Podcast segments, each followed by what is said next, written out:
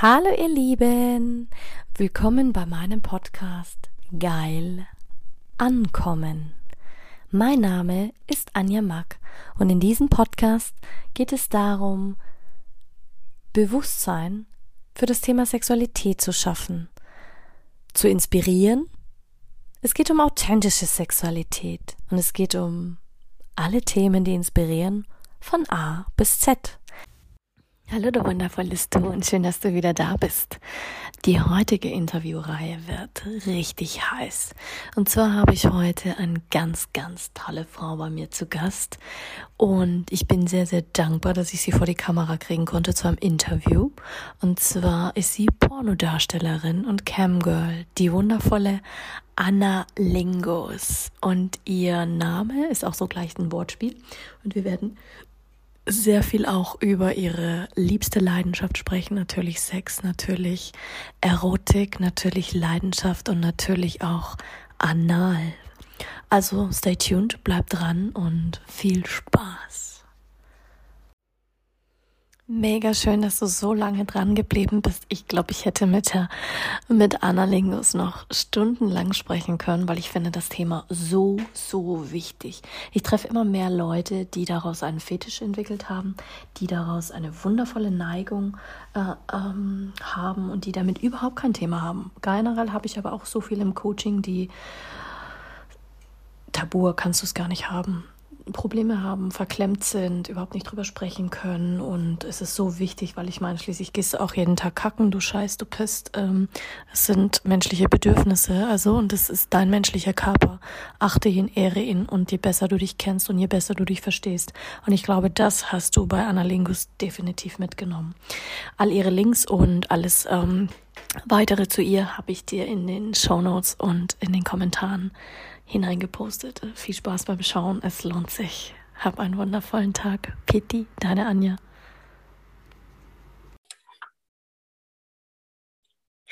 Hallo ihr Lieben und schön, dass ihr wieder da seid. Und heute habe ich jemanden ganz Besonderen bei mir und zwar die Anna Lingos, ist ihr Künstlername. Sie ist Pornodarstellerin und Camgirl. Und ja, wir steigen einfach mal gleich ein, liebe Anna. Du darfst gerne sagen, wenn irgendwas nicht passt. Ähm, wie bist du überhaupt dazu gekommen, Pornodarstellerin oder Camgirl zu werden? Ja, also es ist eine schwierige Geschichte, ein interessanter Anfang. Also ich wollte das eigentlich schon immer, zumindest so mit dem Camming. Da ich bin irgendwann mal auf Camming-Seiten gestoßen, also wirklich von alleine durch mich selbst und dachte halt, das finde ich wahnsinnig interessant. Ich war schon immer so ein bisschen exhibitionistisch veranlagt und wollte halt einfach ähm, mich irgendwie zeigen. Und da hatte ich auch wirklich ein ganz starkes Bedürfnis dazu. Also ich habe auch schon äh, angefangen, halt irgendwie Fotos von mir zu machen ohne Kopf und sie halt irgendwo einfach hochzuladen, nur um Gottes Willen von Menschen eine Reaktion zu bekommen. Also es, es war einfach so ein immer stärker werdender Drang, dass ich halt irgendwie Lust habe, mich zu zeigen, auch in die sexuelle Richtung. Und ja, ich hatte halt diese Camping-Seiten gesehen, aber ich hatte wirklich nicht wo ich den Mut, da jetzt mich anzumelden oder so, weil ich halt nicht wusste, wie ich es anfangen soll. Es sah auch nach viel Arbeit aus und ich wollte ja eigentlich nur ein bisschen mich zeigen und Spaß haben. Deswegen dachte ich, bevor ich mich da jetzt anmelde, lasse ich das mal noch ein bisschen. Aber dann habe ich tatsächlich äh, meinen aktuellen Freund kennengelernt. Äh, mit dem lebe ich in einer offenen Beziehung. Äh, und der kannte sich mit Camping-Seiten zufälligerweise wahnsinnig gut aus und hatte schon jahrelang Cam-Models immer geholfen und hatte sich damit beschäftigt, wollte eigentlich auch Pornodarsteller sein, aber dachte so, ach, das ist doch auch bestimmt nichts für mich und so. Und dann hab ich, haben wir halt irgendwann sind wir darauf gekommen und haben halt gemerkt, dass es uns da total ähnlich geht. Und dann haben wir uns tatsächlich mal einfach angemeldet und haben das dann zusammen gemacht. Erstmal eigentlich nur ich, aber er hat mir halt auch dabei geholfen und dann haben wir uns gegenseitig so ein bisschen den Mut gegeben, dass wir damit mal anfangen. Das heißt, du hattest schon immer einen sehr guten Draht zu deinem Körper, dass du gesagt hast, boah, ich liebe Sex, ich kann da total offen drüber reden. Oder kam das bei dir auch erst, nach, auch erst als du es wirklich ausprobiert hast in der Szene? Ach, nee, ich habe ich hab, ich hab wirklich, also wenn ich mir so auch Geschichten anhöre von anderen Leuten, die jetzt cammen oder die Pornos machen, sind ja leider die einzigen, mit denen ich mich austausche über sowas. Ähm, also ich hatte wirklich ab, absolutes Glück. Also ich habe relativ spät angefangen, äh, Sex zu haben und habe einfach ab einem bestimmten Punkt dachte ich so, es stört mich, dass ich noch Jungfrau bin. Das finde ich, das passt nicht zu meiner geistigen Weite. Ich fühle mich da einfach nicht wohl mit. Ich identifiziere mich nicht damit, Jungfrau zu sein und sexuell unerfahren zu sein. Und dann habe ich halt einfach versucht, möglichst viel Erfahrungen zu sammeln, alles Mögliche mal auszuprobieren mit verschiedenen Leuten und halt einfach auch selten mit der gleichen Person zweimal einfach, weil in meinem Kopf das so war, ich möchte halt einfach ausprobieren und einfach mal schauen, was mir so gefällt und so. Und ich habe das halt einfach nie so ernst genommen, wie es so teilweise dargestellt wird, wo, wenn man so häufig hört, man sollte nur mit einer Person oder so Sex haben und halt bei manchen Sachen Respekt haben oder so. Das hatte ich halt nie. Mir hat nie irgendjemand gesagt, oh, da musst du aber, das ist aber nicht so gut, probier das mal lieber nicht aus oder oh, mach das mal lieber nicht irgendwie mit zwei Männern oder so. Deswegen habe ich halt einfach ausprobiert, worauf ich Lust hatte und ich hatte auch keine schlechte Erfahrung tatsächlich. Also ich habe mich von meinem Menschenverstand leiten lassen und mit Leuten, die ich halt auch total gern mochte und so und hatte echt nur, nur, ähm, ja, also eigentlich nur positive Erfahrungen mit den äh, Leuten und habe halt einfach alles ausprobiert und äh, dann halt so langsam mir das die Erfahrung geschaffen, die ich unbedingt haben wollte. Schon als ich noch Jungfrau war, wollte ich unbedingt äh, möglichst viel Erfahrung, möglichst viel, einfach möglichst viel ausprobieren und habe das dann halt einfach gemacht. Allein schon bevor ich angefangen habe mit äh, Camming. Weil ich finde, einfach so mit Camming anzufangen und sich selbst nicht zu kennen, wenn dir da noch jemand Geld für was bietet, dann möchtest du das nicht da zum ersten Mal ausprobieren. Äh, das ist das, das stelle ich, mir, stell ich mir gefährlich vor, man kann auch häufig nicht einschätzen. Wenn man sieht es auch im Hintergrund, man weiß nie genau, ähm, was man so reinbekommt, in Anführungszeichen, oder was so ähm, am Ende doch die Limits überschreitet. Deswegen ist viel besser, wenn man das schon mal vorher ausprobiert hat, privat, anstatt das dann da erst zum ersten Mal zu machen. Das heißt, dein Tipp wäre so oder so auch für, für Frauen, für, für junge Mädchen gerade. Ich meine, der Trend geht ja immer wieder dahin, dass die Leute glauben, sie probieren sich aus und dann haben sie trotzdem aus. Würdest du sagen, sie sollen einfach von A bis Z alles ausprobieren oder je mehr, desto besser? Oder wie kamst du dann? Würde mich einfach dann zur nächsten Frage bringen, wie du deinen Künstlernamen für dich entdeckt hast. Wahrscheinlich durchs Ausprobieren, oder? Ja, also alles ausprobieren finde ich gut, solange man das halt mit Leuten macht, denen man vertraut. Ja. Das, das schließt sich vielleicht ein bisschen aus mit dem, dass man es mit vielen verschiedenen Leuten macht, aber muss man halt gucken, dass man es nur dann macht, wenn man jemandem vertraut, dass man halt Safe Words hat oder dass man halt generell einfach, dass man halt weiß, der, die Person wird das nur so weit machen, wie man auch möchte. Ähm, und dann so viel ausprobieren wie möglich ist eigentlich gut, weil im schlimmsten Fall hört man einfach sofort auf und dann ist es wieder gut und sagt sich, okay, das mache ich nicht nochmal. Ähm, ja, und zum Thema vom Künstlernamen ja, also es ist natürlich schwierig. Wir wollten, ähm, das war so ein bisschen eine Entscheidung zusammen mit meinem Freund, aber man denkt sich halt so, ja, so ein Vor- und Nachnamen ist doch gut, dann können die Leute dich mit was anreden, aber du hast auch noch einen längeren Namen. Ähm, und es muss halt auch irgendwas Eingängiges sein. Und ähm, wir haben natürlich auch ein bisschen den Hang zu Witzen, dass man halt das alles ein bisschen mit Humor nimmt. Und deswegen haben wir halt, sind wir auf Analingos gekommen, weil wir das wirklich wahnsinnig witzig fanden. ich finde es auch wahnsinnig witzig. Aber hat sich dadurch auch dein, dein ähm, wie sagt man, ja, es ist ja, ist es für dich ein Fetisch oder ist es einfach nur eine Neigung und eine Leidenschaft, die du unglaublich gerne liebst? Ja, also tatsächlich, über sowas habe ich noch nie so richtig nachgedacht, weil ich halt einfach immer nur ohne mich selbst dazu zu befragen, was das jetzt ist, einfach ausprobiert habe. Aber ich denke, das ist halt der Exhibitionismus. Also ähm, ich gehe auch so ein bisschen ein wie eine kleine Pflanze, wenn ich eine Weile dann nicht online war oder so. Und dann, das ist halt eine bestimmte Art von Aufmerksamkeit, die ich halt so sonst nicht äh, kriegen kann, weil es, es ist, es gucken einem ja in so einer Campshow ja, so zehntausende Leute zu und das, das ist logischerweise, kann man die Art von Aufmerksamkeit nicht einfach so bekommen. Ähm, also in Camp-Shows und vielleicht, wenn man das irgendwie, ja, also sonst würde man das live so nicht erfahren. Also zumindest nicht mit so vielen Leuten. Und das reizt mich halt einfach wahnsinnig. Und ich finde es halt auch gut, dass man da so offen reden kann mit den Leuten, weil wenn da jemand in den Raum kommt, die sind ja schon total mit den, sie kennen sich aus, es gibt Camgirls, sie wissen, sie können mit denen offen reden und sie sind ja auch anonym, noch anonymer als ich. Also sie sind ja nur ein Name. Ähm, und die Leute sind halt so offen Und auch wenn dann die Leute mal über eine Linie hinausgehen und halt auch mal irgendwie Sachen fragen oder sagen, die nicht angemessen sind, ich finde das einfach erfrischend. Und ich finde einfach schön, dass, es, dass man halt so einen offenen Austausch haben kann. Logischerweise werden dann Leute auch mal ausfallen oder so, weil sie sind ja anonym, aber ich finde das gerade schön, dass man mal wirklich offen redet. Das heißt, du bist, ähm, als du angefangen hast zu cammen, hast du vorher noch mal was anderes ausprobiert oder bist du dann richtig reingesprungen ins Camming direkt? Ja, also ich habe eigentlich dann in der Hinsicht sowas mit einer Kamera und Sex und Sex vor der Kamera zu tun habe, direkt Camming. Ähm, ich war dann allein vor der Cam ungefähr einen Monat lang, aber ähm, ja, mein Freund hat halt den technischen Support gemacht, weil es ist wirklich, also wenn man ein gutes Kamerabild haben will und gute, gute Soundqualität und so, und da braucht man wirklich Unterstützung. Ich kenne mich damit nicht so aus. Kann ich verstehen, ich auch nicht. Ich möchte mich halt auch da gar nicht so damit beschäftigen. Bei mir geht es halt auch so ein bisschen mehr um den Teil, dass es mir halt Spaß macht an sich und er ist total der technische Teil und total liebt es, neues Equipment zu kaufen. Deswegen ähm, musste er sich halt da quasi drum kümmern, hat das ja auch gerne gemacht. Er, er war ja auch schon in der Szene so ein bisschen drin. Und irgendwann ähm, haben halt die Leute gemerkt, dass da jemand im Hintergrund ist ähm, und haben halt gefragt, ob der nicht auch vor die Kamera kommen möchte. Äh, und es war halt ja nun mal sein Traum. Also er wollte das ja auch eigentlich schon immer, aber er dachte halt, ja, ich bin aber keine Frau, ich bin halt kein Camgirl, das möchte doch eh niemand sehen und so. Ähm, und dann hat er halt einfach mal so, äh, ist er halt ein bisschen mit vor die Kamera gekommen.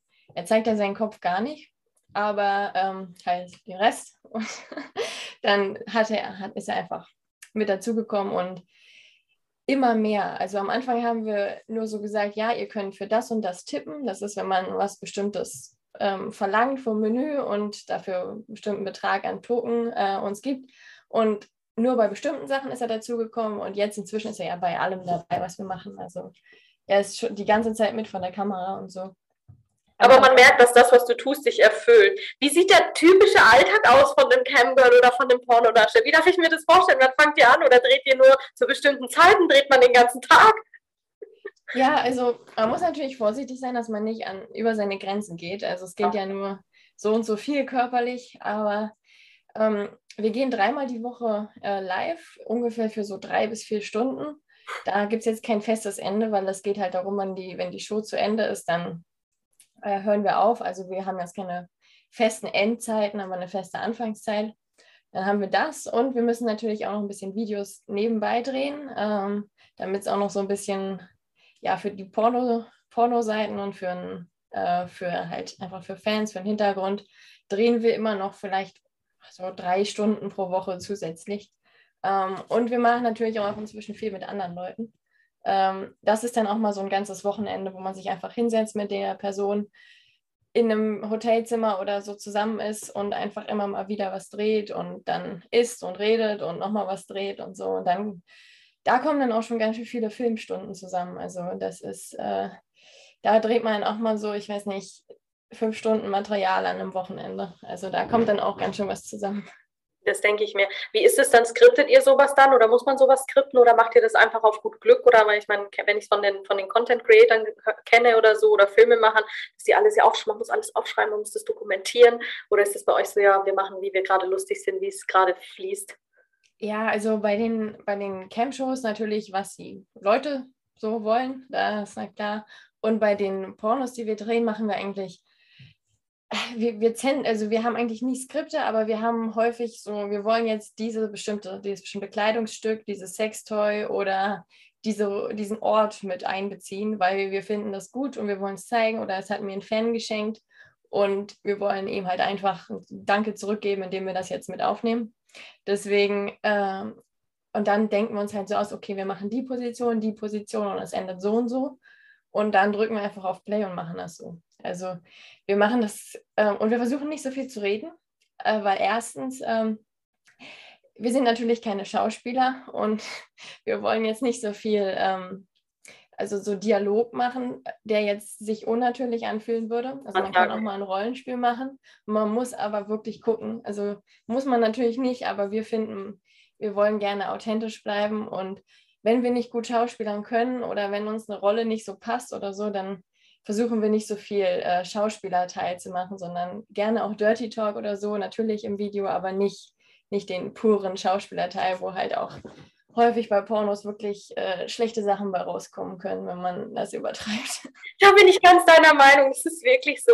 Aber ist es dann, wenn du wenn ihr sagt, ihr habt die Termine und ihr habt die Shows, dass du Hast du immer Lust auf Sex oder hast du auch manchmal die Tage, wo du sagst, boah, irgendwie packt es mich heute an, eigentlich hätte ich heute überhaupt gar keine Lust oder wie ist das?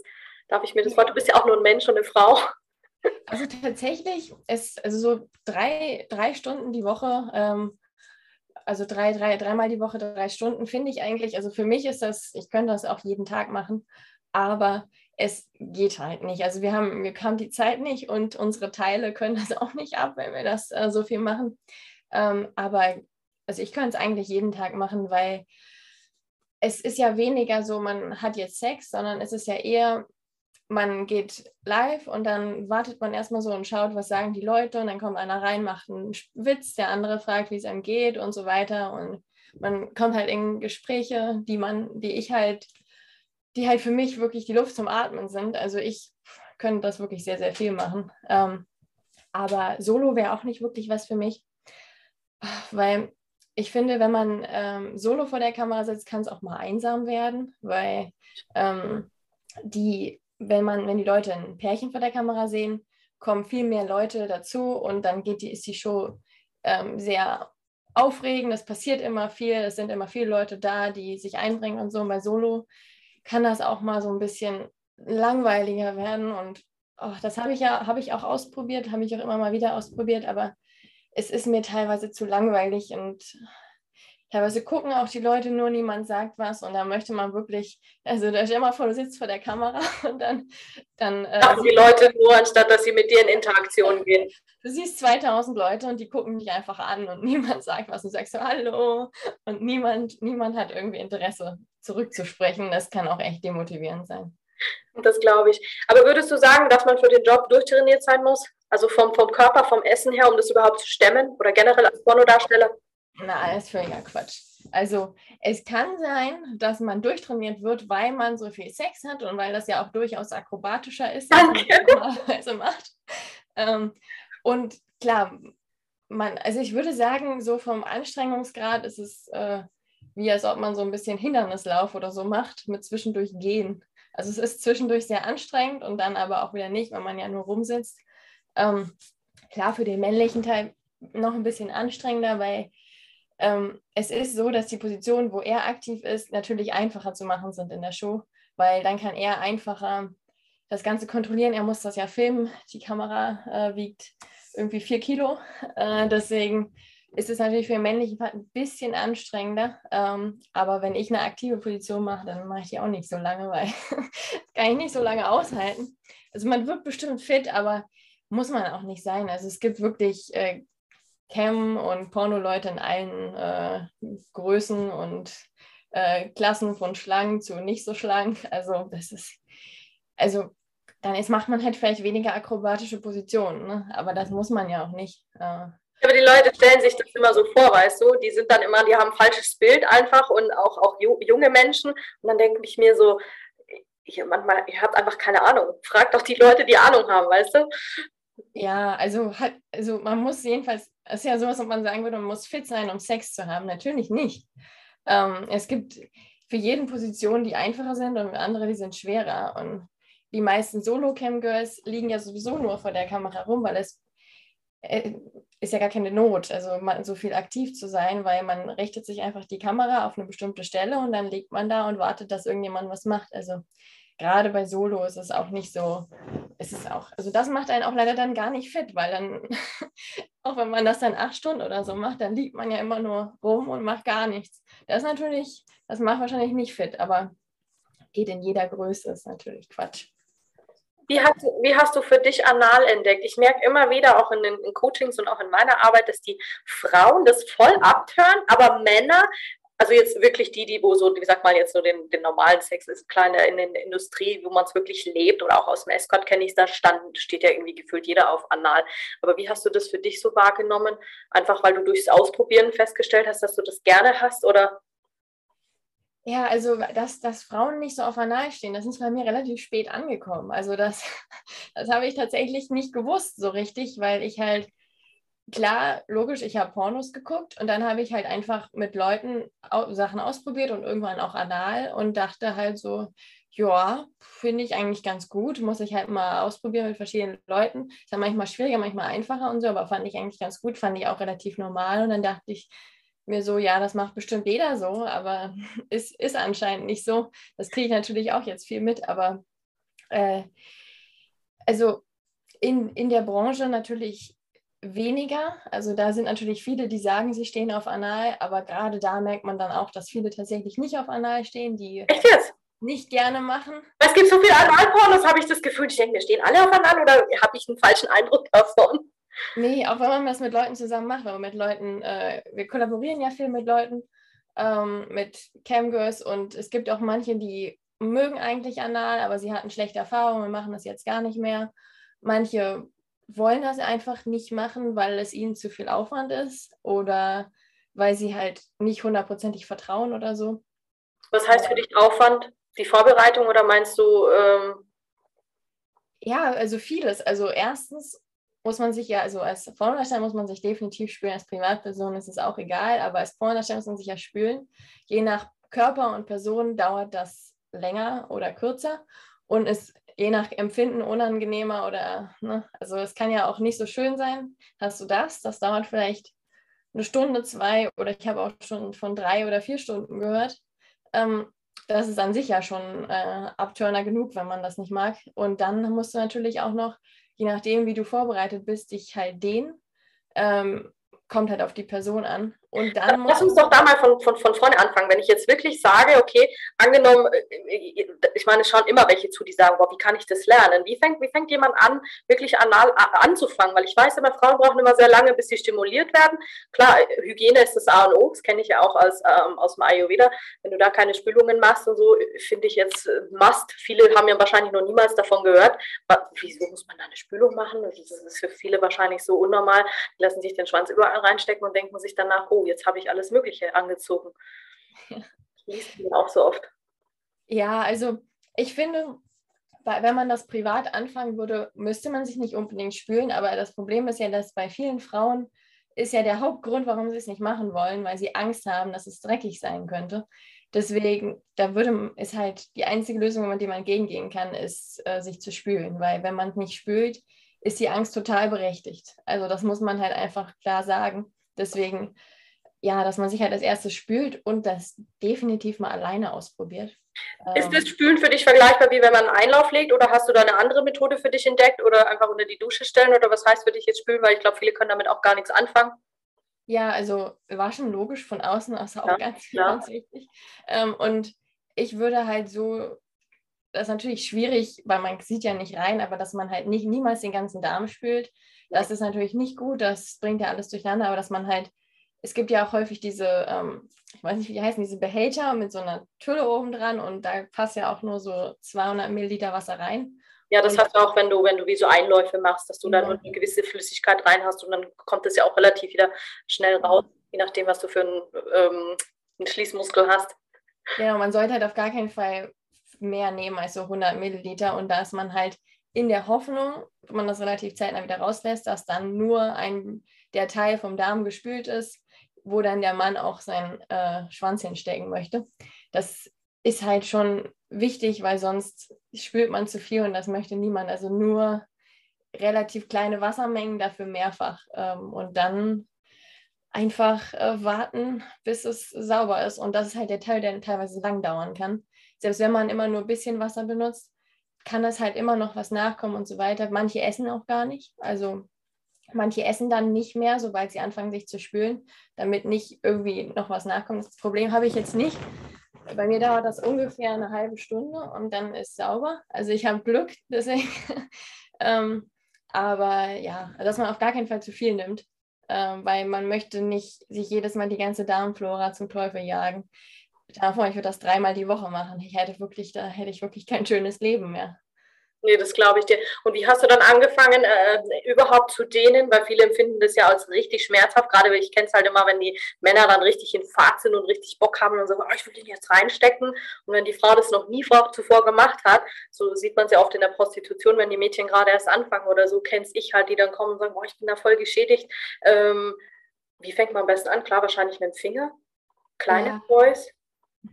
Also ich habe tatsächlich, ich bin aber auch kein gutes Beispiel. Also ich habe angefangen, tatsächlich das direkt mit einem Mann zu machen, ohne selbst vorher irgendwas auszuprobieren. Aber ich hatte das Glück, es ist einmal ein Mann, der hat halt gewusst, dass er vorher Finger benutzt und so weiter. Er hatte auch keinen besonders großen Schwanz, er war sehr vorsichtig und so weiter. Ähm, und das hat halt mir ein super gutes erstes Mal Anal gegeben, was natürlich dann für den restliche, für das restliche Anal ähm, ja der, der Wegweiser war. Aber ansonsten ich würde ähm, erstmal nur mit einem Plug das Ganze machen, also dass man einen Plug äh, einfach eine kleine Weile trägt, soll man ja auch nicht zu lange machen.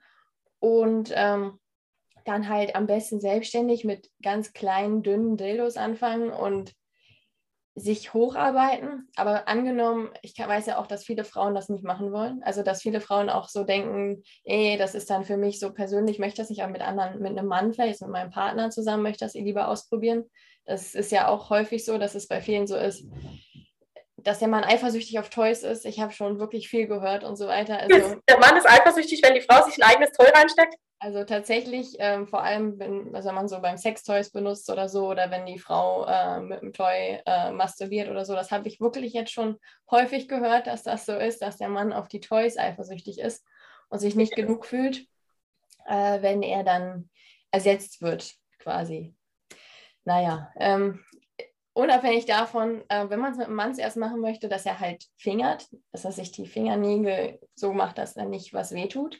Ähm, und dass man halt erstmal fingert. Und dann habe ich von meinem Freund tatsächlich einen guten Trick gelernt. Ähm, wenn man den Schwanz reinsteckt, also dass man den erst natürlich langsam reinsteckt, aber es kann halt sein, dass man dann das Gefühl hat, er kann sich nicht bewegen, weil das tut mir jetzt zu doll weh. Ähm, dass man erstens ganz viel Loop benutzt, logischerweise. Ähm, wir machen immer Silikonloop. Äh, wir haben die in 1,1 Liter Flaschen. Ähm, Silikonloop ähm, auf den Schwanz und auf, den, auf das Arschloch nimmt man wasserbasiertes Loop, dann weiß, äh, dann äh, stößt sich das quasi ab. Äh, das ist tatsächlich, das benutzen auch viele äh, Porno-Menschen so. Also das ist wohl, äh, funktioniert das und bei uns auch total gut, äh, weil benutzt man nur Silikonloop, haftet teilweise das Ganze und dann fühlt es sich an wie Reißen, wenn man sich versucht zu bewegen. Nur Wasserloop ist häufig nicht genug, das sind die Kombination. Ähm, und dann ist es halt wichtig, ähm, wenn der Schwanz drin ist, man hat das Gefühl, man kann sich nicht bewegen, einfach das ähm, Arschloch zusammenkneifen, als würde man versuchen, es maximal zusammenzukneifen, um den Schwanz rum. Und wenn man dann wieder loslässt, hat sich sozusagen das ähm, Gefühl eingenordet auf den Umfang vom Schwanz halt. Und dann denkst du, das ist zu. Und wenn du dann dich entspannst, dann wird das viel lockerer, ja. weil du jetzt ein anderes Gefühl von zu hast. Das macht ja quasi der Plug auch. Ähm, der, das, der wichtige Teil vom Plug ist ja der Teil, der im Arschloch bleibt. Also nicht der Teil, der drin ist, der ist nicht wirklich der wichtige Teil. Der wichtige Teil ist der Teil, der macht, dass dein Loch ein ganz bisschen offen ist. Und dadurch hast du einen anderen Ausgangspunkt, ähm, einen anderen, also du bist nicht komplett zu, sondern du bist leicht offen und hast das Gefühl, du wärst zu. Ähm, und dadurch hast du eine bessere Chance, sich zu dehnen. Deswegen nimmt man ja auch wirklich Plugs eigentlich total faszinierend. Und wie lange hast du dann gebraucht? Ich sehe bei dir relativ unterschiedliche Größen, Formen, Dicken, das für dich zu, zu dehnen, schon über die Zeit? Oder ging das bei dir, oh zack, relativ schnell, weil du es sehr oft und sehr gerne gemacht hast? Also es ist ja, also wenn man sich entspannt, kann ja das, also das Loch kann ja eine gewisse Größe annehmen. Ähm, einfach weil es das anatomisch muss, um, naja, gewisse körperliche Tätigkeiten ausführen zu können. Also es ist ja durchaus was drin, auch wenn man nicht gedehnt ist. Einfach nur, wenn es das Arschloch entspannt, ist ganz schön was drin schon. Also so eine norma normale Schwanz, nicht eine Pornoschwanzgröße, normale Schwanzgröße ist total drin. Wenn die entsprechende Entspannung da ist, ist das theoretisch möglich. Also da ist eigentlich gar kein Dehnen nötig, ähm, außer man geht jetzt größer als so eine normale Schwanzgröße, dann muss man natürlich das Arschloch darauf vorbereiten. Aber eigentlich ist es natürlich ähm, eine Sache der Entspannung. Also das ist, also ich hatte nie wirklich das Problem, so mich zu entspannen in der Hinsicht, weil ich halt einfach keine schlechten Erfahrungen gemacht habe. Ich hatte nie Angst davor, irgendwie, ähm, ich hatte natürlich Privatsex ohne mich zu spülen, aber ich hatte nie Angst, dass ich jetzt irgendwie verurteilt werde oder so, weil ich dachte mir, äh, er möchte das ja auch. Ähm, muss man, müssen ja beide Teile wollen und dann müssen auch beide Teile mit den Konsequenzen leben. Und das ist mir dann auch ab dem Punkt komplett egal ähm, weil wir haben uns beide dazu entschieden und wir müssen beide damit leben, wenn irgendwas passiert, was wir nicht so wollten. Ähm, deswegen einfach entspannen. Viele sagen Doggy. Ähm, ich mag Missionary lieber, äh, für wenn es, äh, wenn man sich entspannen muss. Doggy ist wohl, damit man wegguckt von der Person und sich nicht ähm, schämt, also dass man halt so ein bisschen für sich selbst sein kann, sich entspannen kann. Ähm, aber ich persönlich finde Missionary angenehm, weil ich mag gern sehen, was passiert.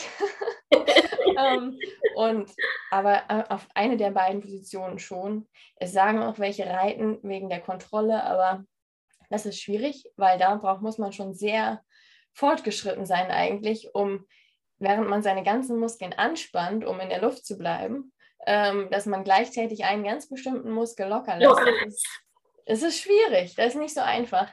Deswegen besser eine passive Position und halt einfach eigentlich langsam, ganz langsam reinschieben. So ganz langsam. Wenn es ein Schwanz von der, sagen wir mal, maximal vier bis fünf Zentimeter Durchmesser, dann müsste das wahrscheinlich noch gehen. Ähm, aber es ist halt die geistige. Es ist halt vor allem ein geistiges Problem anal. Das ist so schön, dass du das sagst, weil das stelle ich immer wieder fest, egal was die, wovor die Mädchen oder Männer oder wie auch immer Angst haben, es ist immer ein Geist. Immer. Es ist, spielt, es spielt ja im Geist ab und dann kommst du in den Körper. Und wenn du quasi, wie du sagst, dich total entspannst, dann kannst du ja alles genießen. Aber wie ist es für dich, wenn du sagst, Fetische, also so richtig diese Hardcore-Fetische im Analbereich, hast du das mal verfolgt oder hast du gesagt, nee, das ziehe ich überhaupt nicht in Betracht? Habe ich auch schon gesehen, dass die Leute da klar vom Fisten bis hin zu Gegenstände einführen, wo du dir denkst, so, oh mein Gott.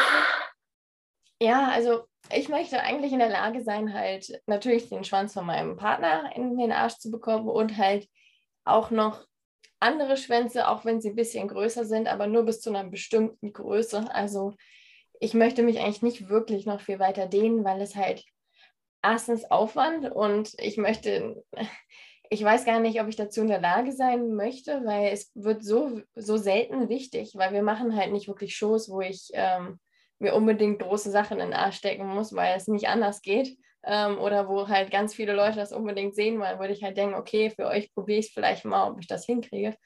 Ähm, ich möchte nicht zwei Schwänze in den Arsch bekommen. Ähm, ich, und so normale Schwänze, es sind ja sehr wenige, wirklich sechs Zentimeter breit. Ähm, das, und da muss man sich halt überlegen, wenn man mit dem unbedingt shooten möchte, müsste man sich halt überlegen, dehne ich mich jetzt für den oder nicht. Würde ich dann wahrscheinlich in dem Moment machen, aber bis dahin ähm, sehe ich halt auch nicht so richtig den Sinn da drin, weil äh, es ist jetzt auch nicht unbedingt mein Fetisch, möglichst große Sachen in meinen Arsch zu bekommen. Und deswegen lasse ich es einfach so. Ich habe halt noch nie wirklich gedehnt. Ich bereite mich auch nicht vor, habe mich noch nie vorgedehnt vor einer Show. Ähm, Total schön, weil du, man merkt, dass du ein super Gefühl für dich hast, für deinen Körper hast und auch deine Grenzen kennst. Und das ist ja das, wo viele gar nicht kennen. Die gehen einfach rein und machen Sex, weil der Mann das jetzt gerade will, ohne dass sie sich selber darüber nachgedacht haben, will ich das jetzt überhaupt? Will mein Körper das? Also du weißt auch, und, und das spüre ich ja auch bei dir, dass du, du weißt einfach, was du willst, was du nicht willst und was du bereit bist zu tun. Und wenn wirst du wahrscheinlich drüber nachdenken und sagen, oh, ist es mir das jetzt wert oder nicht? Ja, ich, ich denke da ganz, ganz rational drüber nach, weil ich meine, das ist ja mein Körper. Und man, man bildet ja auch, wenn man sich zum Beispiel dehnt über das normale, deswegen meinte ich auch vorhin, ist, ein normaler Schwanz geht rein. Also das muss man sich geistig erstmal klar machen, es geht. Es geht auch jetzt und es geht auch ohne den, ähm, solange man genug Loop hat. Ähm, das ist eine körperliche Sache, ob es so weit aufgeht. Ähm, es, es geht, theoretisch. Ähm, also körperlich geht's. Aber was nicht geht, ist was ab einer bestimmten Größe. Das geht körperlich eben nicht. Auch egal, wie sehr ich mich entspannen würde, da würde es nicht bis zu der Größe gehen. Das, oh ja, ja, gestern, gestern wollte ich in der Show, ich habe hier so einen großen schwarzen Seele, den sieht man da ganz am Rand. Ähm, so hat jemand, habe ich für einen ganz hohen Betrag eingestellt, dass ich ihn anal reite. Und ich weiß halt und sage das auch, ich kann es nicht. ich kann ihn nicht und ich, ich werde es auch jetzt nicht hier in der Show versuchen. Ähm, und mache es dann halt so weit, wie es geht, bisschen geht. Mehr geht halt nicht. Und das können auch viele gar nicht verstehen. Ja, geh doch mal mit Schwung oder so. Logischerweise geht das nicht. Also da sind auch noch viele. Das hat ja auch mit Vertrauen dann zu tun. Ich meine, für viele ist es ja, wie du sagst, wenn die sich, ähm, dann schämen sie sich, dann haben sie kein Vertrauen zum Mann. Beim, beim Dildo ist das jetzt was anderes, weil es ist ja kein menschliches Wesen. Aber äh, glaubst du, Anal hat was mit Vertrauen zu tun? Oder ist das wirklich reine Kopfsache und reine Sache bei einem selber? Nee, das hat definitiv was mit Vertrauen zu tun, weil du brauchst ja auch das Vertrauen, ähm, dass er zum Beispiel jetzt nicht äh, sofort mit einem Schwung reinzieht, äh, reinsteckt und super hart anfängt zu vögeln. Das geht, das geht nie. Also das geht, das geht eigentlich, also es geht bei mir nicht jedenfalls. Und wenn man das nicht, und ich trainiere das wirklich viel. Also wir allein schon, dass wir das dreimal die Woche machen und jedes Mal ist Anal dabei mindestens eine Stunde oder so, in, also in tatsächlicher Zeit, in der der Schwanz im Arsch ist. Und bei mir würde das nicht gehen, weil das schließt sich ja. Und man muss auch, also, und klar, man könnte es öffnen, theoretisch auf die Größe mit reiner Körperkontrolle und dann reinstecken. Aber das passiert ja nicht. Man drückt ja gegen das geschlossene Arschloch. Und wenn man das mit zu viel Kraft macht, ähm, so schnell kann niemand reagieren als Frau, dass äh, wenn man mit Schwung reinsteckt, wird immer irgendwas kaputt gehen. Und deswegen klar, also wenn man nicht vertraut, ich habe halt grundlos vertraut, sagen wir mal so. Also ich hab, hatte ein gutes Menschengefühl und habe dann mir gedacht, ich vertraue der Person jetzt. Habe ich natürlich im Grunde grundlos gemacht, aber da habe ich halt einfach vielen Leuten gerne vertraut. Ich vertraue auch so gerne Leuten, ähm, weil ich halt, ich weiß nicht, ich denke halt einfach, wenn ich jemanden mit jemandem gesprochen habe, jemanden einschätzen kann, dass er sowas nicht tut. Ja, genau. Weil, weißt du, wenn sich was nicht stimmig anfühlt, würdest du es ja auch nicht machen oder würdest dich irgendwie entfernen von der Person. Wahrscheinlich ziehst du die Menschen schon gar nicht in dein Leben. Ja, genau. Und deswegen vertraue ich halt, dass der, die Person weiß, dass man das langsam reinsteckt. Im Zweifel sagt man das ja auch nochmal. Ähm, und aber klar, kann ich mir vorstellen, wenn man das ein, zumindest einmal erlebt hat, dass jemand das mit Schwung reingesteckt hat und dann halt auch sofort schnell angefangen hat zu vögeln, dann das ist ja der wirklich Worst Case. Das also schlimmer geht es nicht mehr und mehr Fehler kann man auch nicht machen als Mann dann.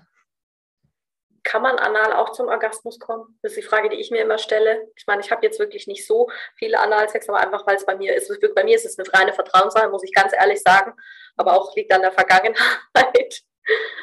Ja, äh, erstens höre ich oft, dass es an der Vergangenheit liegt, dass es nicht, äh, dass man es nicht mehr machen will, auch total verständlich, weil äh, wenn der Kopf nicht dabei ist, dann, dann ist es auch, auch nicht mehr schön. Ne? Muss ja dann auch nicht sein. Ähm, und äh, was war nochmal die Frage? Kann man anal zum Orgasmus kommen oder kann man ähm, anders Orgasmus haben oder wie, wie darf ich mir das vorstellen? Weil viele Frauen teilen das ja dann ab, weil sie sagen, ja, dann liege ich da und was mache ich dann? Und irgendwie ist das für manche Frauen, die finden das ja richtig geil und andere Frauen, die denken sich, ja und jetzt? Hm. Ja, also man, man kann wohl rein anal zum Orgasmus kommen, aber die, also tatsächlich in dem der Schwanz wohl aus dem Arschloch auf den G-Punkt drückt, durch, also im richtigen Winkel kann das passieren, dass er, es liegt ja sehr nah beieinander, auf den G-Punkt drückt und dann äh, kommt man so zum Orgasmus, der noch intensiver dadurch ist, dass man auch noch die ganzen guten Gefühle hat, die aus dem Arsch kommen. Also aus dem Arsch hat man ja auch schön, viele schöne Nerven, deswegen fühlt sich das ja auch äh, manchmal gut an. Also das heißt halt eher so, ich finde, Anal fühlt sich eher sehr entspannend an. Also es ist, es ist nicht so, dass nicht nur, dass ich entspannt bin, wenn wir es machen, sondern es entspannt auch, wenn man sich darauf einlässt, also mich zumindest tatsächlich. Ähm, also ich bin nur gekommen, indem ich zusätzlich ähm, klitorale Stimulation hatte. Ja, ja. Ähm, beziehungsweise, wir haben ja ein bisschen, wir, wir tricksen ja ein bisschen. Wir haben ja hier den, äh, so ein kleines Vibrations-Ei-Toy. Ne? Sekunde. Ähm, das geht rein und das geht halt quasi auf den G-Punkt, mit dem, da saß die stärkste Vibration. Und wenn wir Anal haben, die Leute wollen ja auch, dass, dass ich Vibration spüren kann. Und ich kann dadurch anal super zum Orgasmus kommen, weil ich halt gleichzeitig das, das geht theoretisch auf die Klit, aber das geht nur, wenn man es auch dranhält. Ähm, genau, deswegen kann ich halt so super gut anal zum Orgasmus kommen, weil die anale Stimulation bewegt das Toy, das Toy vibriert sowieso auf meinen G-Punkt und das Ganze, da kann ich dann halt einfach zum Orgasmus kommen. Aber sonst ganz ohne Toy ähm, nicht. Also für mich nicht, aber im richtigen Winkel soll das auch gehen. Aber dass er da so auf den G-Punkt drückt, das hatte ich halt noch nicht so wirklich. Ähm, vielleicht mit klitoraler Stimulation und anal, aber dann ist der Orgasmus ja wieder nicht vom G-Punkt. Ähm, aber das soll, es soll gehen, aber es ist nicht ein Orga analer Orgasmus, sondern ein ähm, wohl immer noch ein äh, G-Punkt-Orgasmus. Vaginaler, ja. Aber es ist ja auch, ich finde es ja auch spannend, weißt du, und da, dadurch entstehen ja auch diese Mythen und dieses ganze Zeug, was man liest, weil die Leute einfach keine Ahnung haben und reimen sie sich irgendwas zusammen, anstatt dass sie mal jemanden fragen, der wirklich Ahnung hat. Und das finde ich ja so, so, so wahnsinnig bereichernd. Das heißt aber, wenn du Pornos drehst und Cam-Girl ähm, bist, hast du dann privat auch noch so, so Lust auf Sex oder hast du gesagt, ja, es ist scheißegal, ich habe immer Lust auf Sex. Ich, ich bin, es ist mir scheißegal, was ich mache, ob mit einem Partner oder im Film oder mit anderen. Ja, ich finde, das sind halt ganz verschiedene Bedürfnisse. Das eine ist eher so nur die, nur die sexuelle Lust und Exhibitionismus kombiniert. Also man hat halt, man hat halt wenig Zwischenmenschliches, weil man halt auch immer sich mit den Leuten unterhält. Teilweise kommen die rein mitten beim Analsex und fragen, ah hi, wie geht's denn so? und das ist natürlich versteht man dann nicht, wenn man da, die Leute sitzen ja auch nur zu Hause auf der Couch, die sind ja nicht in unserer Situation, deswegen, ähm, dass man so hundertprozentig das Zwischenmenschliche hat, wie bei privatem Sex, das geht natürlich nicht. Es geht dann eher um meine exhibitionistische Ader und um halt äh, die sexuelle Stimulation und privater Sex gibt mir halt was ganz anderes. Ähm, es gibt halt das ganze Zwischenmenschliche und es sind halt verschiedene Seiten von Sex, ähm, aber deswegen eins ohne das andere würde für mich gar nicht gehen. Aber lebst du dann auch privat andere Sachen auch aus, die du jetzt in den Shows gar nicht zeigst? Oder ist es für dich so, nö, das, manche Sachen hören mich einfach gar nicht an? Eigentlich, also ich mache in den Shows nur das, was ich auch privat machen würde. Und wenn man es halt privat machen würde, und man weiß ja jeder, also es stehen halt, je, also Leute stehen auf alles. Wenn du halt 10.000 Leute hast, hast du von allem was dabei. Klar. Ähm, und deswegen zeige ich dann halt auch einfach alles, worauf ich privat stehe und mache das auch alles und biete das auch alles an. Je nachdem, wie gern ich es mache und wie schwierig es ist, halt für mehr oder für weniger. Aber ich biete eigentlich alles an, was ich privat gerne mache. Und ja, bisher, bisher habe ich auch noch nichts gefunden, was noch dazugekommen ist, was ich dann vielleicht noch in der Show einführen würde. Es gibt ja auch immer Limits, was so erlaubt ist. Also es ist ja zum Beispiel kein Fisting erlaubt. Ähm, das heißt, es muss immer der Daumen noch draußen bleiben. Ähm, aber das ginge jetzt bei mir auch wieder in die Richtung zu übermäßiges Dehnen, ja, ja. wo ich keinen Sinn drin sehe. Deswegen, ja. das würde ich auch weder vaginal noch anal machen, weil auch wenn es noch so eine kleine Frauenhand ist, ist es immer noch mehr, als eigentlich jetzt für mich da rein muss. Deswegen, Natürlich. Ja, ja, genau. Und ähm, ich habe zumindest noch nicht erfahren, dass mir das besondere durch die Dehnung nochmal besondere Stimulation gibt oder so, sondern wenn es bei mir spannt oder so oder zu viel dehnt, dann habe ich auch, dann finde ich das nicht so gut. Also ich, es muss sich für mich schon, egal wo, so anfühlen, als ob das jetzt natürlich da gut reinpasst und als ob das auch da drin sein sollte. Also wenn es so die ganze Zeit spannt und dehnt, dann lenkt das total ab irgendwie. Warst du dann auch am Anfang immer schon recht frei äh, oder hast dir auch gar keine Gedanken gemacht, wenn ihr mit anderen gedreht hat? Weil viele schreckt sowas ja dann auch ab, oh Gott, dann ist ein ganzes Team da. Ich meine, wenn man das bestimmt äh, sieht, wenn, ich meine, ich habe nur mal mitbekommen, wie so eine Fernsehproduktion aussieht. Ich, ne, ist es dann bei einem Porno auch so, dass es da 100 Leute gibt oder wie ist es dann? Klar, im kleinen Kreis natürlich nicht so viele, aber das, ist es unangenehm? Wahrscheinlich irgendwann nicht mehr. Also wir, wir haben ja, wir haben ja tatsächlich ähm, nicht so viele Leute dabei. Also wenn wir mit einer anderen Frau drehen, dann ist die Frau dabei und das war's. Wir haben keine Kameraleute. Aber ähm, für mich persönlich wäre es nicht so schlimm. Also ich, ich mich, mich freut das eher. Also mich, mich, mich spornt das an, wenn noch jemand zuguckt, habe ich auch gleich viel mehr Motivation. Am besten zu geben. also mich, also ich, ich brauche das wirklich, dass wenn mir Leute zugucken, das hilft mir ungemein bei allem. Also es hilft mir, ich bin motivierter, ich ich mache es noch ein bisschen gerne, weil ich halt weiß, oh, es guckt noch jemand zu, dann möchte ich es auch noch besonders schön machen. Äh, also es ist, also es stört mich gar nicht, wenn jemand zuguckt, weil wir sind das ja quasi gewohnt. Und wenn es jetzt wirklich ein Pornodreh wäre, muss man sich natürlich auch sagen, die Leute sind nicht da, damit sie dir beim Sex zugucken. Die Leute haben wirklich schon genug Sex gesehen. die sind da ja auch, um zu arbeiten. Die haben ja die denken dran, was sie später essen wollen und ob sie rechtzeitig nach Hause kommen. Also die, die, die da irgendwie Ton oder die Kamera machen, die, die sind ja wirklich gar nicht an dir interessiert und wie du da jetzt so schön Sex hast. Also das muss man sich auch denken. Bei einer professionellen Produktion würde es ja auch niemanden interessieren. Nee, definitiv nicht. Aber triffst du auch ab und zu Menschen außerhalb von, von, von der Pornoindustrie, wo du da merkst, sie haben irgendwelche Klischees oder Vorurteile? Oder hast du für dich mittlerweile nur noch einen Circle, wo du weißt, hey, das sind Leute, die äh, kommen mit dem, was ich mache, total klar, die lieben mich dafür, was ich mache und akzeptieren das auch? Oder?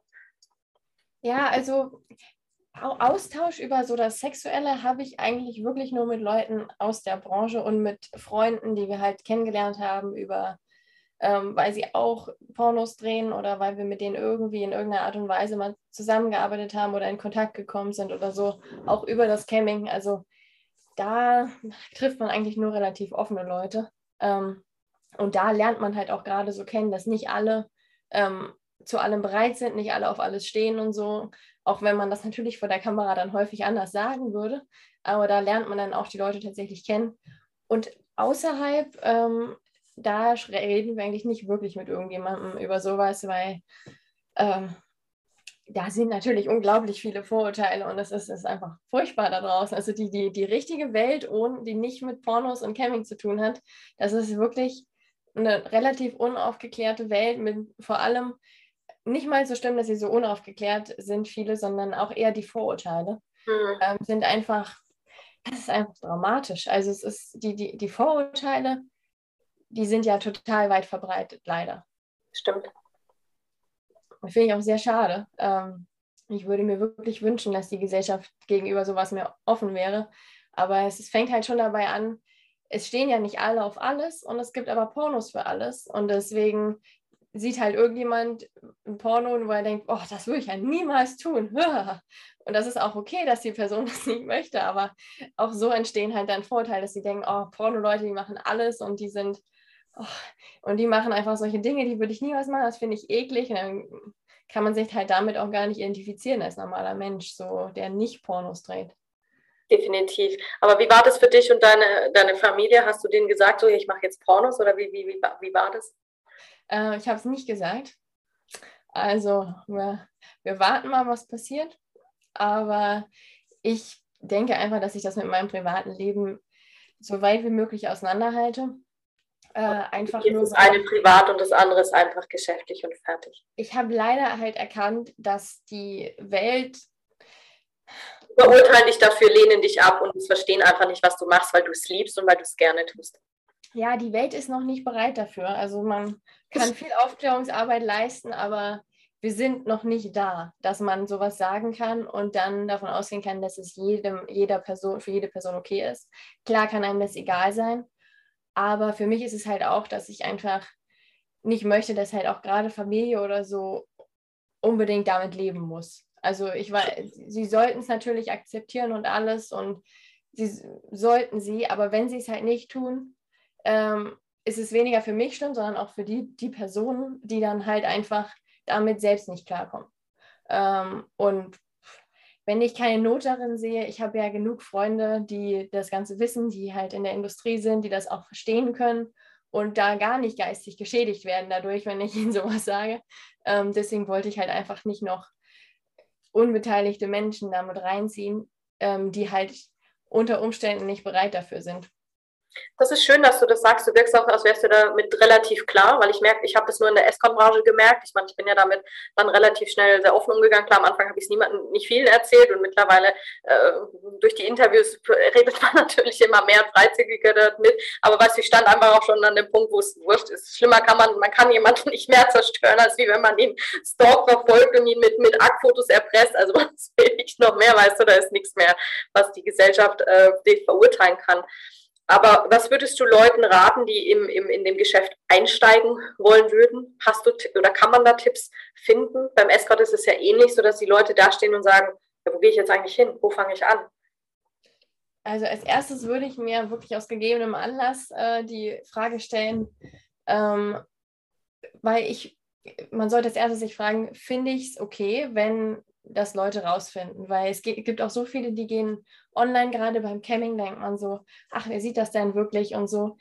es sehen, es sehen alle und es bleibt für immer im Internet. Und das muss man sich einfach kurz einfach mal drüber Gedanken machen. Am besten mal ein paar Tage drüber nachdenken. Möchte ich mein Gesicht zeigen, was ja vollkommen okay ist? Ähm, möchte ich eine Maske tragen? Möchte ich vielleicht lieber meinen Kopf gar nicht zeigen oder möchte ich es lieber lassen? Ähm, weil es ist halt, sobald man die Kamera zum ersten Mal anschaltet, es gibt so viele Seiten, die ähm, das aufzeichnen und automatisiert hochladen. Ähm, und dadurch ist es halt immer da. Das würde ich mir als allererstes die Frage stellen. Möchte ich das? Ähm, weil ich finde, man sollte das Ganze ja mit Spaß machen können. Und das kann man halt erst, wenn man kurz mal drüber nachgedacht hat, ähm, mit welchen Auswirkungen kann ich leben und wie muss ich mich vielleicht schützen, damit ich halt auch wirklich Spaß dabei haben kann. Und dann äh, ist eigentlich, wenn man in sowas einsteigen will, auf Camming-Seiten die beste Möglichkeit, weil selbst wenn man keine Reichweite hat, wenn man niemand ist quasi, ähm, die funktioniert einfach nach dem Algorithmus. Je mehr Leute reinkommen, je mehr Leute tippen, desto höher wirst du gelistet. Je höher du gelistet wirst, desto mehr Leute kommen rein, desto mehr Leute sind, sind da, die auch tippen wollen und desto höher wirst du gelistet. Also es ist ein Teufelskreis, der dich, wenn du ähm, erfolgreicher wirst, immer erfolgreicher macht. Ähm, und dadurch kannst du halt Reichweite gewinnen und kannst halt einfach mehr und mehr Leute auf dich aufmerksam machen. Deswegen Camming ist eigentlich, ja, Camming ist das, das Wichtigste, wenn man mit sowas anfangen möchte. Man kann natürlich auch professionell anfangen und sich bei großen Produktionen bewerben, aber es ist halt schwierig. Du, da wirst du ja quasi dafür bezahlt und dann kannst du, trittst du die Rechte ab, kriegst dann irgendwie deine 1000 Euro für einen Dreh. Das ist ja auch schon was Gutes, also das ist schon viel. Und dann hast du aber keine Bildrechte. Und du könntest diese 1000 Euro aber jeden Monat machen bis zum Rest deines Lebens mit diesem Video und dann kannst du noch weitere Videos drehen. Das ist halt, die, die Produktion bezahlt das ja nicht, weil sie jetzt dir irgendwie einen großen Teil abgibt. Sie geben dir einen winzigen Teil ab und nutzen das Material für immer. Deswegen, klar, man kann das machen, hat man wenig Aufwand und so, aber ob man vielleicht immer darüber nachdenkt, ob man sein eigenes Material nicht nutzen möchte, weil es natürlich viel mehr Potenzial hat. Ähm, und es ist, steckt ja so viel so viel Potenzial drin, auch eine bessere Kontrolle. Natürlich, das Internet vergisst nie, aber du kannst zumindest deine eigenen Filme auch wieder äh, dann von den Plattformen wegnehmen, wo du das jetzt verkauft hast und so weiter. Deswegen, äh, ich würde erst Camming machen und mir dann Seiten aufbauen, auf denen ich dann äh, einfach mit den Fans in Kontakt trete und mein eigenes Material hochlade. Es ist halt je nach Einstellung. Also es gibt auch viele, die sagen, ja, ich habe aber keine Lust, mich damit zu beschäftigen. Ich ich drehe bei denen und dann habe ich auch wieder frei. Dafür bezahlen die mir eine schöne Reise und ein schönes Hotel und mehr will ich nicht vom Leben. Ähm, ich finde immer, es so trauriges, vergebenes Potenzial, weil wenn man das gut selbst nutzen würde, ich meine, äh, ich, ich mag das nicht, wenn andere Leute mit dem, mit, mit dem eigenen Content so viel Geld machen und dann halt dir davon einen Lacherbetrag abgegeben haben, damit du das drehst. Ja, du gibst Verantwortung ab und du gibst ja auch Geld ab und du gibst, ähm, klar, ist ja alles Marketing. Marketing ist ein Algorithmus, dass wenn du einmal verstanden hast, dann kannst du richtig Kohle machen. In jedem Bereich. Und auch mit den Rechten, ne? Es ist ja auch eine Sache, sobald die das nutzen, haben sie auch deine Rechte und dann können sie das ja auch für immer nutzen. Vielen Verträgen steht auch nicht drin, wie sie es nutzen dürfen. Da habe ich auch neulich gerade einen Freund ähm, von uns, der wollte einen Vertrag entwerfen, ähm, wie er mit anderen Leuten einfach nur also kollaborieren kann und dann halt die Rechte am Ende hat. Und ich habe ihm halt gesagt, wenn er ein netter Mensch sein will, schreibt er noch eine Klausel bitte rein, wo er sagt, und ich werde nicht äh, das irgendwie benutzen, um dich zum, zum Spott der Leute zu machen oder so. Also, dass man halt noch, die Absicherung gibt es aber nie. Theoretisch könnten die aus den schlimmsten Momenten eine, eine Compilation schneiden und irgendwo hochladen und haben die das volle Recht dazu. Deswegen ist immer schwierig, wenn man seine Rechte an irgendjemanden abgibt und am Ende den Vertrag nicht liest oder so. Hm. Aber es ist zum Teil ja auch beim Escort so, du trittst deine Rechte ab und du weißt es gar nicht. Weißt du, du bezahlst die Fotos und die Rechte liegen dann bei der, bei der Agentur und darfst sie dann nicht mehr selber verwenden. Das ist mir am Anfang ja auch mal passiert, bis ich da mal durchgestiegen bin und gesagt ach so, was bringt mir das dann? Machst du bei der nächsten Agentur neue Fotos und die haben die, oder gibt es ja Geschichten noch und nöcher. Das heißt, hattest du dann jemals schon eine schlechte Erfahrung im Camping? Nee, also das Ding ist halt, wir, wir sind ja nur wir zwei. Ja. Ähm, und dann achten wir halt total drauf, mit wem wir zusammenarbeiten, ähm, wem wir überhaupt äh, Bildrechte geben, weil Bildrechte sind natürlich damit verbunden, das musste ich auch erstmal rausfinden. Ähm, das hört sich jetzt sehr blauäugig an, ähm, dass man natürlich seinen Namen auf einen Vertrag schreibt. Ähm, und mein Name ist natürlich gerade ähm, besonders was Privates für mich, weil der ja natürlich ich zeige ja mein Gesicht nicht und deswegen musste ich erstmal lernen, dass ich nicht mit jedem zusammenarbeiten kann, weil ich ja nicht jedem meine Rechte geben kann, weil ich das ja gar nicht will. Ich will ja nicht jedem meinen Namen sagen, deswegen muss ich halt die Leute, mit denen ich zusammenarbeite, ganz genau auswählen, um nicht äh, halt am Ende mit jemandem zusammenzuarbeiten dann zu sagen, ach oh, aber Rechte, oh, das kann ich dir natürlich gar nicht geben, verdammt, vergessen. Also das war teilweise am Anfang, haben wir mit jemandem schon abgesprochen, wie wir das dann machen und dann ist mir aufgefallen, dass ich mir gar nicht, gar keinen Vertrag unterschreiben kann. Ähm, deswegen, wir machen das ganz vorsichtig, äh, mit wem wir so zusammenarbeiten, wählen das aus nach wieder nach dem guten Gefühl und nach dem, wie wir die Leute kennen, nach, äh, dass wir mit Freunden das zusammen machen oder halt nur mit Leuten, die von Freunden ähm, das okay gekriegt haben, also wo man dann wirklich äh, jemanden hat, der legt die Hand ins Feuer für die Person und sagt, ja, er wird niemals was Böses mit den, mit den Daten machen und so weiter. Es ist halt wichtig, dass man vertraut und nicht mit jedem einfach zusammenarbeitet.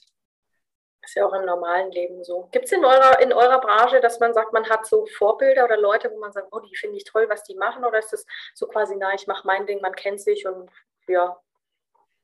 Ja, also ich fand tatsächlich, also auch bevor ich angefangen äh, habe mit Camming, ähm, war gerade die Shaden Rogue. Äh, ich weiß nicht, kennst du sie? Ähm, die war gerade im Kommen. Ähm, die hatte auch tatsächlich mit Camming angefangen, das wissen viele nicht. Und ist dann dazu übergegangen, dass halt ihre Pornos so gut liefen, dass es sich nicht mehr gelohnt hat, noch zu cammen, weil natürlich Cam ist viel Zeitaufwand. Ein Video drehen und dann das irgendwo hochladen ist viel weniger Aufwand. Ähm, und dann hat sie halt nur noch Pornos gemacht, aber ursprünglich hat sie gecampt äh, und das fand ich halt auch einfach ihren Werdegang und so fand ich auch wirklich äh, inspirierend. Und mein Freund kennt die beiden auch schon noch bevor die ähm, überhaupt bekannt wurden und so. Und deswegen, ja, das ist natürlich äh, sehr, sehr inspirierend, aber generell möchte ich auch mal eine eigene Produktion haben, also dass ich dann ähm, selbstständig Pornos produziere oder ähm, tatsächlich ein Camp-Studio habe, wo ich dann äh, anderen Camp-Models was beibringe oder so. Ähm, und die halt versuche, so auf den richtigen Weg zu bringen zum, zum Erfolg und zur Sicherheit und so weiter.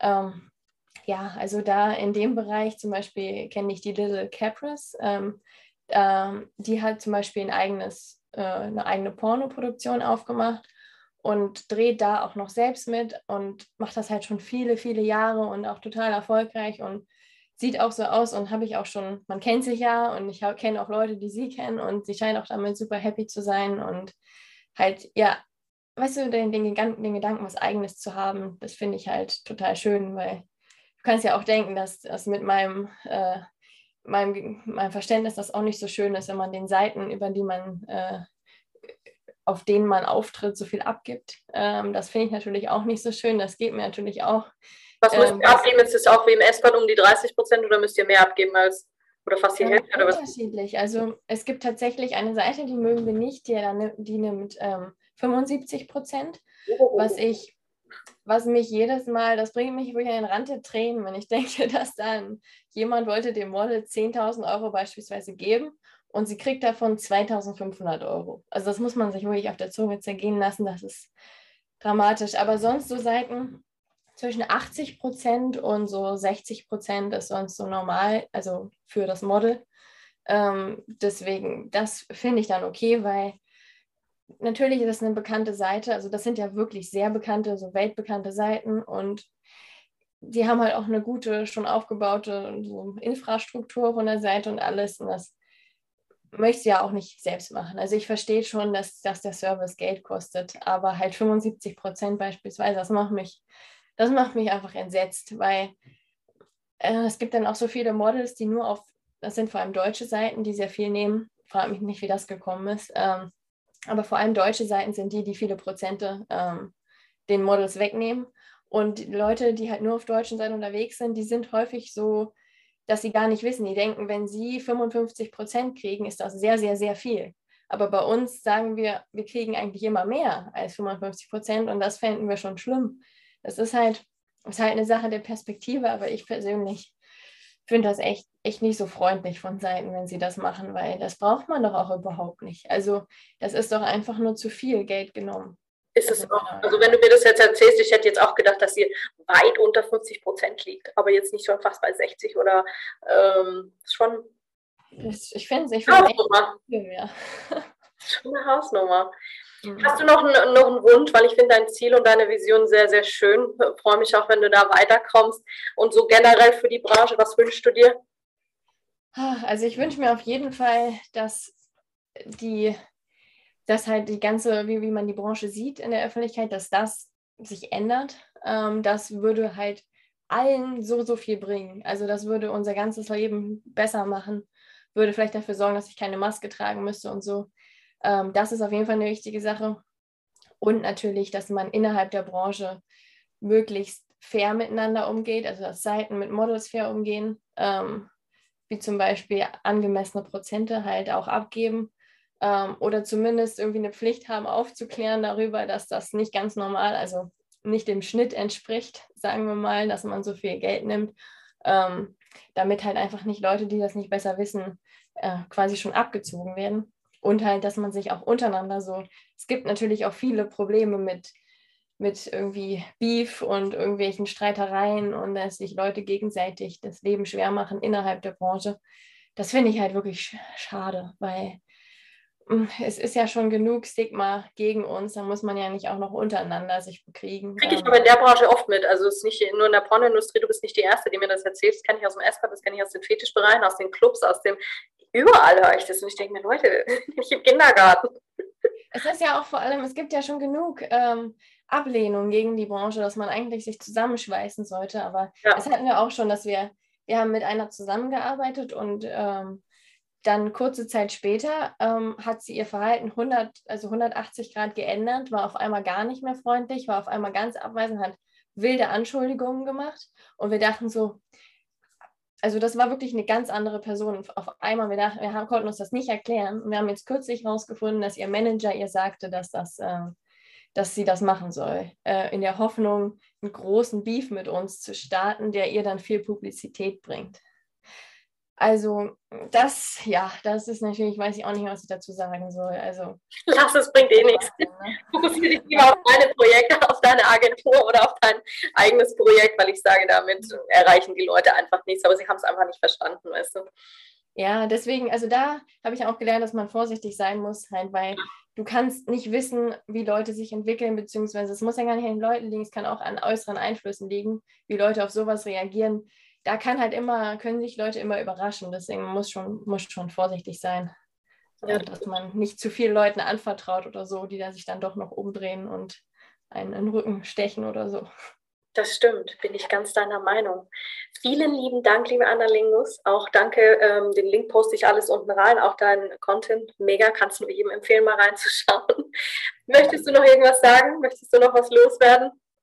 Ja, also ich bin echt glücklich, dass, dass du mich heute hier hattest. Also Danke dir. Es ist ja auch nicht selbstverständlich, dass wir so offen über das Thema quatschen können. Ja, also hat mich echt gefreut. Ich fand es toll, mich darüber mal zu unterhalten und toll, wie du damit umgehst und äh, dass du auch bereit bist, ähm, ja, meiner Sicht mal ein bisschen eine Bühne zu schaffen. Das, ist, das bedeutet mir wirklich viel. Sehr gerne. Vielen Dank dir. Ja, Dankeschön.